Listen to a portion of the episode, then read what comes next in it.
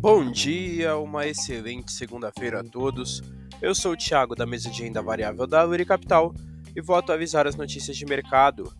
No mercado internacional, fechamento de sexta-feira, o S&P 500 recuou 0,48%, o DXY fechou estável e os Treasuries para dois anos tiveram uma alta de 1,53%. As bolsas americanas fecharam em baixa após os números da inflação ao produtor nos Estados Unidos saírem acima do esperado, disparando os juros e derrubando as bolsas. Indicadores internacionais para o dia de hoje: a decisão da taxa de juros da China será às 10h45 da noite. No mercado doméstico, fechamento de sexta-feira, o Ibovespa subiu 0,72%, o Dow caiu 0,11% e o D1F28 subiu 0,29%. A bolsa doméstica fechou em alta, apesar do susto com os dados de inflação nos Estados Unidos, mas que não foi suficiente para frear Petrobras e Vale, que acompanharam as altas nas commodities e puxaram a bolsa para cima.